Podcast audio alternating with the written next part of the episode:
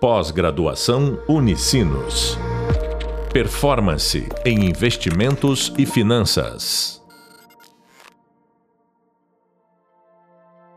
Olá, seja bem-vindo a mais um podcast da disciplina de Estrutura de Capital e Instrumentos de Financiamento das Operações para o Crescimento da Empresa.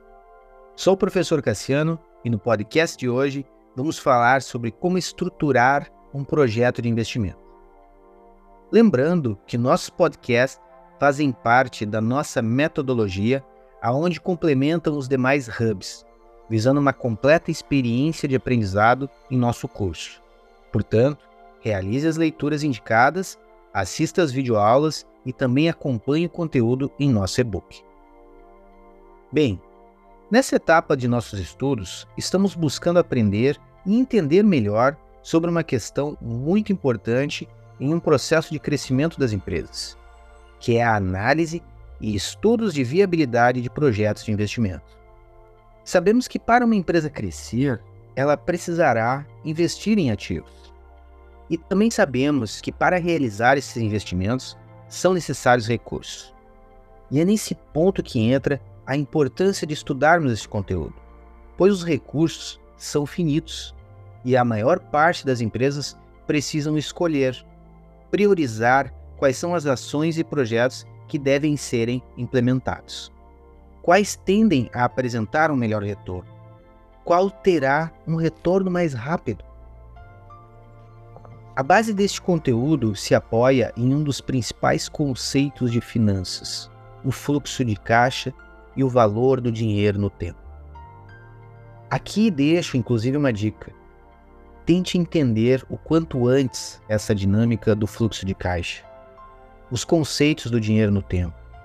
Porque ao passo que você for avançando nos estudos de finanças, verá que diversas métricas têm como centro esses conceitos. O enfoque de nossos estudos são projetos de investimento.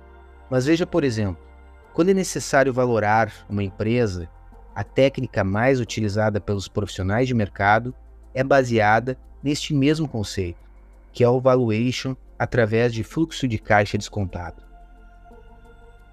Mas o nosso foco está nas análises e estudos necessários para identificar o retorno e viabilidade de projetos.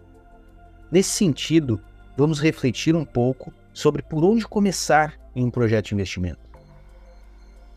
Conceitualmente falando, os estudos de viabilidade de projetos possuem três classificações: projeto excludente, que é quando você escolhe um projeto e automaticamente descarta o outro.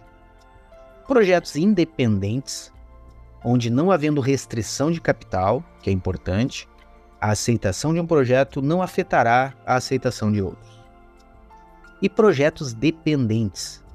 Como o próprio nome sugere, a aceitação de um condiciona a aceitação de outro. Exemplo: a compra de uma máquina onde será necessário remodelar o local aonde a máquina será instalada. Nos materiais indicados de leitura e no nosso e-book são apresentados alguns componentes do fluxo de caixa de um projeto de investimento, que são eles: entradas, que é o valor aportado inicialmente para dar o start no projeto. Posteriormente, iniciam-se as entradas de caixa provenientes deste projeto. E por fim, em muitos projetos, temos um último termo que é o fluxo de caixa residual, onde na literatura, para facilitar o entendimento, os autores exemplificam esse termo final residual através de um projeto de compra de uma máquina onde no final ela estaria 100% depreciada, sendo nesse caso vendida e contabilizado todos os lançamentos que podem estar envolvidos nessa venda, como um possível ganho de capital e, por consequência, um recolhimento de imposto de renda. O início de um projeto passa pela coleta de informações sobre as variáveis envolvidas no estudo de viabilidade.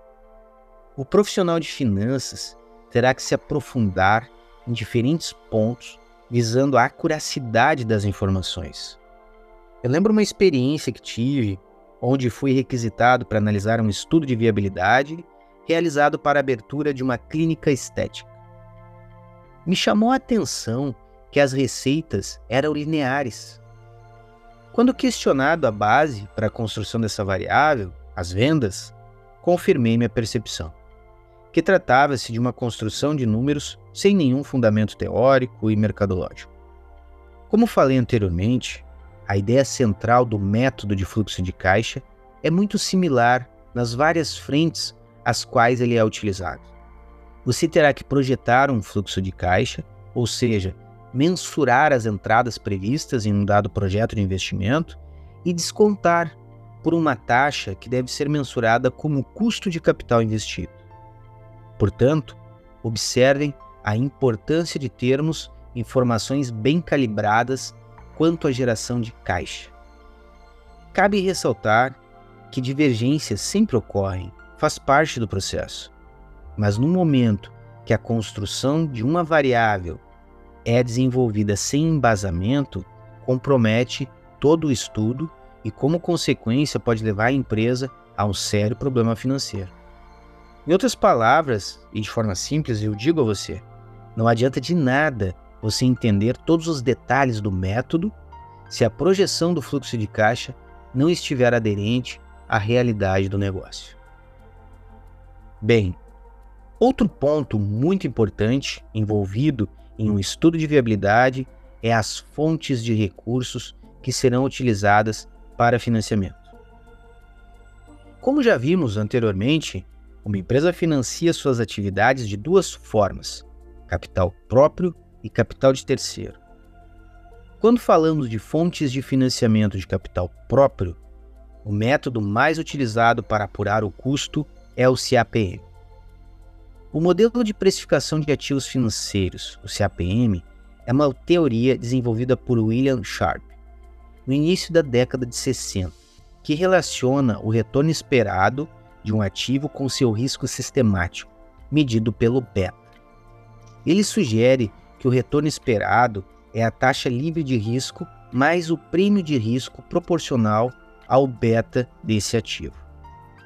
O CAPM é utilizado para avaliar se um investimento oferece um retorno adequado dado seu risco. Já quando falamos de fonte de financiamento em capital de terceiros, o apanhado conceitual nos traz a importância de considerarmos o benefício da dívida.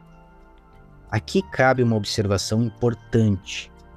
As fontes teóricas de finanças, em sua maioria, são construídas com base em empresas de grande porte. O que significa que estamos falando de empresas que tributam pelo lucro real. Logo, quando falamos em benefício da dívida, estamos nos referindo a empresas que poderão utilizar essas despesas financeiras para poder deduzir a sua base de cálculo para apuração de imposto de renda e contribuição social sobre o lucro líquido.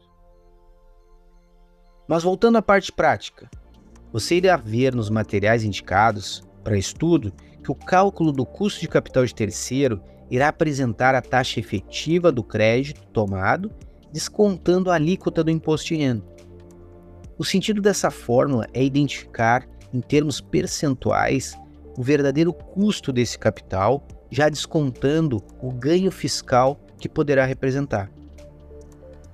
Um ponto que deve ser medido e apurado na construção do custo do capital do projeto em estudo é a proporção das fontes de financiamento.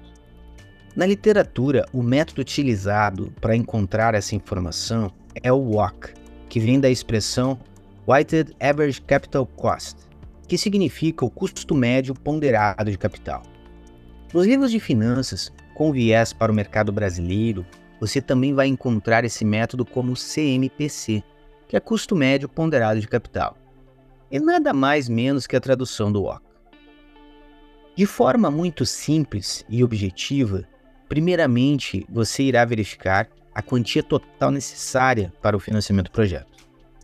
Após isso, precisamos identificar a proporção destes capitais em relação ao todo, Vamos imaginar que em um determinado projeto temos 40% de capital próprio e 60% de capital de terceiros. Logo, utilizando o cálculo do CMPC, vamos ponderar o custo de capital próprio e capital de terceiros de acordo com os seus pesos. ou seja, de acordo com a sua proporcionalidade. Eu vou calcular 40% do custo do capital próprio e somar com 60% do custo do capital de terceiros. E assim, teremos o custo do capital a ser considerado no estudo. Outro ponto importante: sempre estar atento em alguns componentes que não possuem efeito de caixa no projeto, como no caso da depreciação. Vamos nos encaminhando para o final deste podcast. Mas antes, eu queria reforçar sobre as técnicas que estamos estudando nessa etapa do nosso curso. Sempre lembrem, o payback você estará em busca de uma resposta de tempo, de retorno do projeto, onde a aceitação ou não passará pela expectativa de retorno do capital investido por parte dos investidores, sejam eles quem for.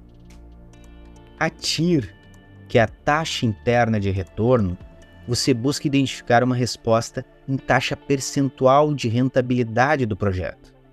Ou seja, qual a taxa limite que determinado projeto irá apresentar. A aceitação ou não, com base nessa técnica, passará pelo comparativo do custo de capital. Ou seja, não vamos poder aceitar projetos onde o custo de capital será superior a TIR. VPL valor presente líquido. Aqui estamos falando da técnica mais utilizada pelos profissionais de finanças nesse assunto.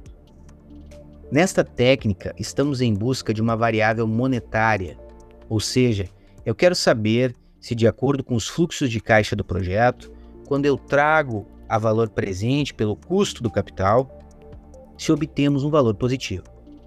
Se encontrarmos um valor positivo, podemos estar diante de um indicativo de aceitação para o projeto.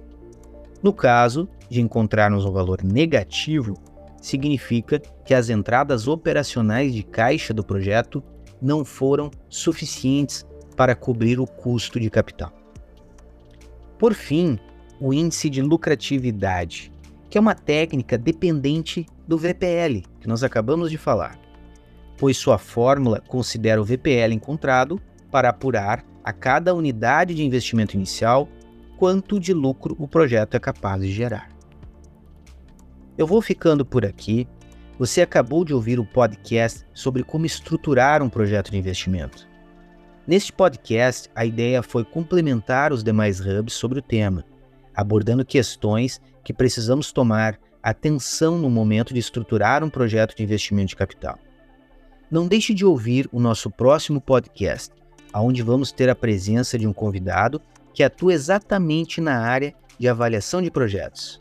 E seguindo a proposta do nosso curso, queremos aproximar você da prática desses conceitos que estamos estudando. Esperamos você. Pós-graduação Unicinos. Performance em investimentos e finanças.